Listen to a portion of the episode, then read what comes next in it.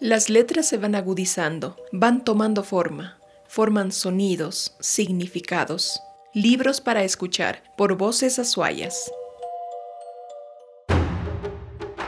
Una idea original de Ana Abad, Quilca Editores. Producción Juan Carlos López, IB Comunicación, con el apoyo de Saga Visual.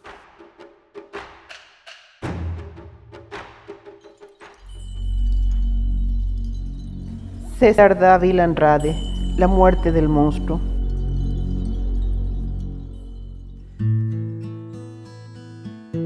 Entre los matorrales de follaje roto y polvoriento andaban los pavos arrastrando las alas con resonante necedad. Las pavoneaban entre los alisos y de pronto las hacían estallar con una contracción, aproximándose de lado al muchacho que se rascaba una pierna con un pedazo de teja. El chico les tocaba las carónculas rojas, el moco tumefacto y eréctil. Las aves giraban soslayando la cola abanicada de plumas negruzcas con vislumbres de cobre, clavadas por el astil en la grasa secreta de la rabadilla. Al atardecer, la mayor delicia consistía en llevar la comida a los cerdos en una batea.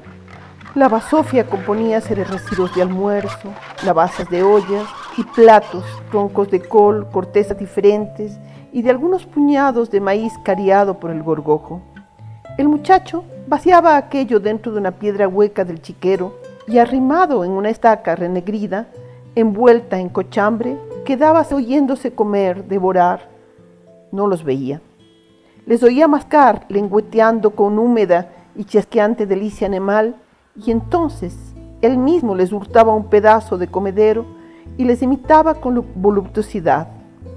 Después, poniéndose en cunclillas, les rascaba las panzas y los animales, dominados progresivamente por la rascadura, caían poco a poco sobre un flanco y se amodorraban. Dormía abrazado al perro durante los grandes soles de agosto que devoraban todas las sombras, aún las más espesas enrojecer las lejanías y hacer vibrar caldeados los confines. En las mañanas primaverales, Flores Milo echaba a andar a lo largo del camino viejo que pasaba por detrás de la casa y buscaba los regatos de agua negra o las charcas en las que las ranas habían desobado. Los pequeños renacuajos gelatinosos coleaban entre la hierba de los bordes. Pescábales con el cuenco de la mano y se los llevaba a la boca. Los trituraba, reventándoles el bandullo tierno y las delicadas branquias. Escupía ese bolo de baba y sanguaza, y encaraban en él fijos los ojos saltones llenos de luz hacia el fondo de la nuca. Tenía un andar desarticulado, con las rodillas hacia adentro, entrechocándose hasta encallecer, los brazos desmesurados y flojos. Cuando alguien le llamaba por detrás de él, se detenía como recordando algo, confusamente, y se volvía como desde otra época, sonriendo con sus enormes labios desgarrados. Pero al aproximarse a los 14 años, Flores Milo Vanegas cambió notablemente, contemplaba a las aves y a los animales con larga atención y huía a la vista de los renacuajos y verdinosos que afloraban en la superficie. El cabello áspero y duro volvióse algo blando y empezó a obedecer la dirección de la mano materna bajo el peine de mujer labrado en hueso. Sin embargo, el vello de los pómulos y las orejas no desapareció, robusteciéndose el del bozo y de la sotabarba.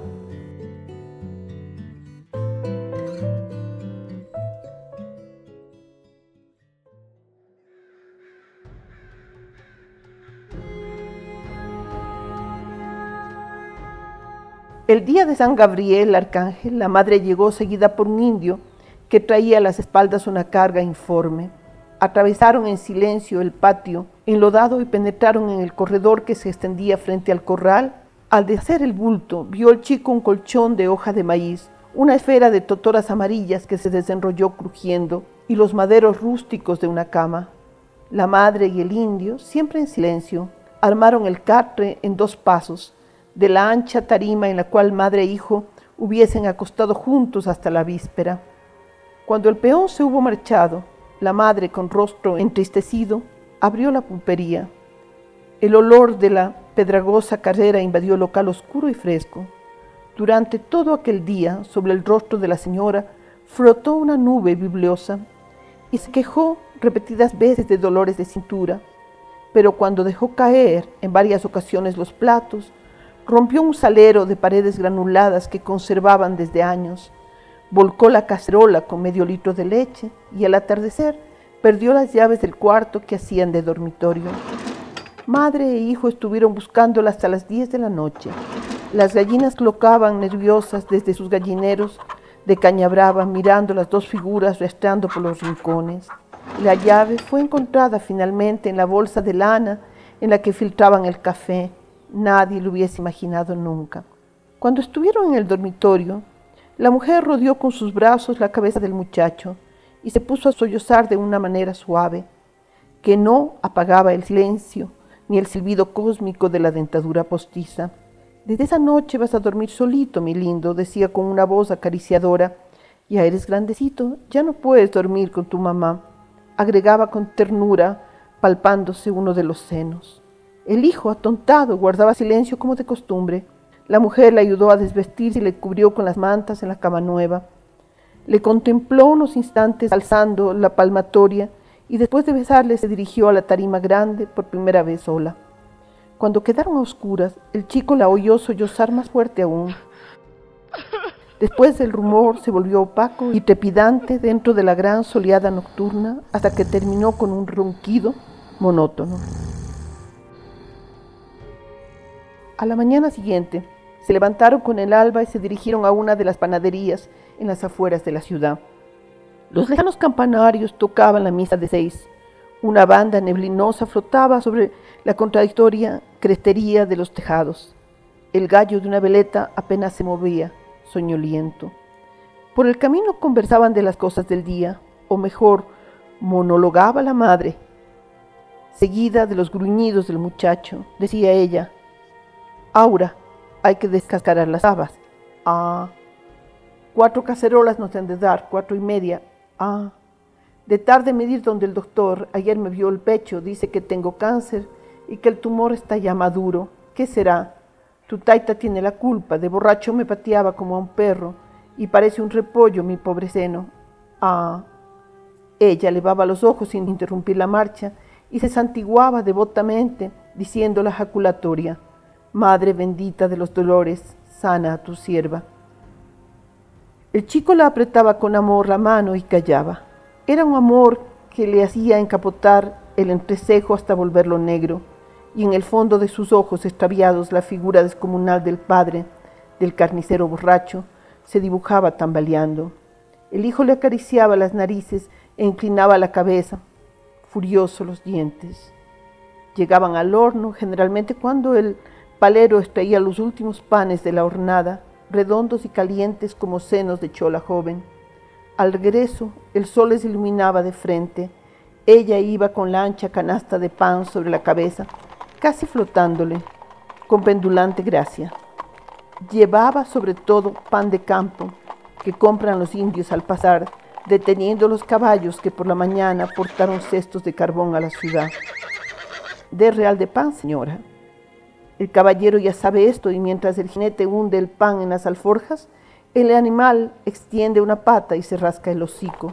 Luego se marchan, siguiendo las altas cercas de cabullos. Y a casi oscuro la mujer regresó de la ciudad. Tenía negras las orejas y sus ojos no podían estar quietos ni un instante. Sacó de entre la blusa una cajita de pomada aceitosa y frente a la vela se frotó mucho tiempo rezando entre dientes durante toda la operación. Luego, cubriéndose el seno con un paño, se acostó. Repitió la curación todas las noches, sin cuidarse de Florismilo, que lo observaba en silencio, con los ojos atónitos, como siempre. En adelante los llevaría así constantemente. De ese modo podía ver sin parpadear al padre muerto, proyectándose en cualquier sitio y gesticulando borracho como en vida. El fantasma del carnicero muerto en una riña entre sus congéneres, dentro de una taberna a orillas del río Tarqui, se le aparecía diariamente al hijo que lo veía sin estremecerse, entre asombrado e iracundo. Veíalo como cuando estaba vivo, andando con la cintura del pantalón bajo el ombligo, con el inmenso abdomen que no alcanzaba a cubrir la camisa grasienta, salpicada de esquilas de hueso y sangres de res, y con ese ridículo gorro de tela blanca ordenado por el comisario. Este hombre había sido su padre, un monstruo, como decía la madre, un monstruo que le pateaba en el suelo y le arrastraba de los cabellos por el corredor. Una noche les había encerrado en la cocina y había flagelado a la madre con una verga fresca de toro en presencia del hijo que gritaba abrazado a las piernas del ebrio. Otra vez, después del corpus, le había querido ahorcar al niño y ahora éste le veía con sus ojos saltones y parecían abrirse hacia un lívido averno. Pensaba que en el seno de la madre debía existir un animal agazapado, desarrollándose sin cesar. Imaginando el crecimiento de ese monstruo en la sustancia materna, cierta vez le escapó un grito iracundo. Estaba el niño al lado de la mujer. La madre molía en ese instante un poco de maíz sobre una ancha piedra negra y se volvió asustada hacia el muchacho. ¿Te lastimaste? le preguntó. Ah, nana, el tonto sonrió forzadamente con una lágrima ácida en cada ojo y fue a acurrucarse junto a la moledora. La mujer estaba de rodillas, cerca de la amplia piedra que hacía de muela fija. Sobre el plano inclinado de esta, echábase de vez en cuando un puñado de grano blanco que cogía poco a poco con la piedra móvil guiada por sus manos. Cada vez que la mujer extendía su talle al inclinarse, los senos saltaban dentro de su amplia camisa. En una ocasión, el seno tumorado quedó suspendido fuera del escote ante los ojos del hijo.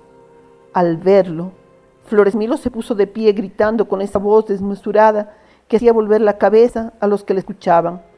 Atravesó corriendo el patio y se metió en la cocina.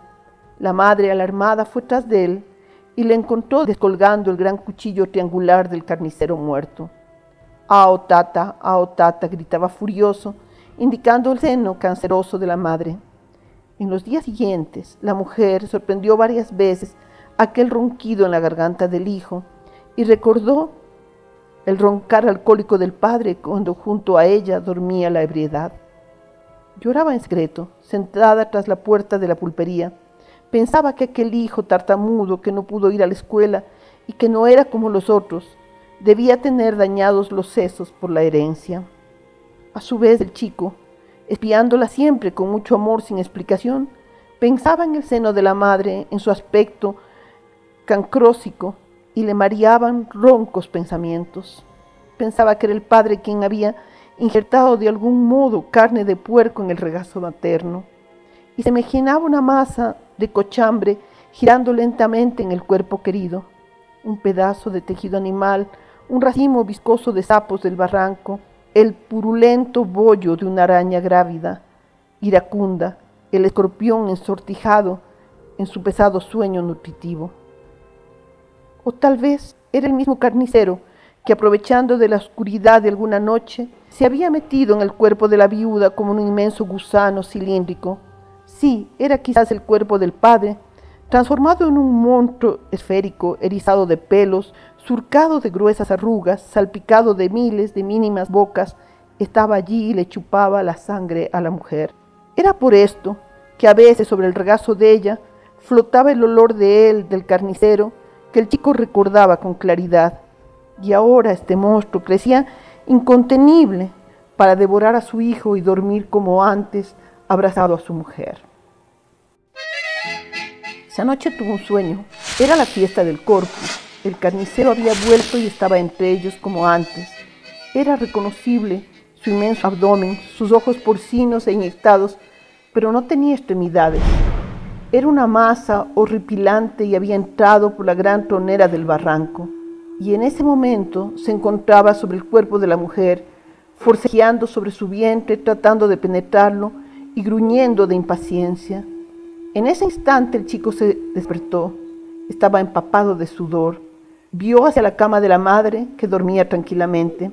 La claridad lunar entraba por la rala tejavana.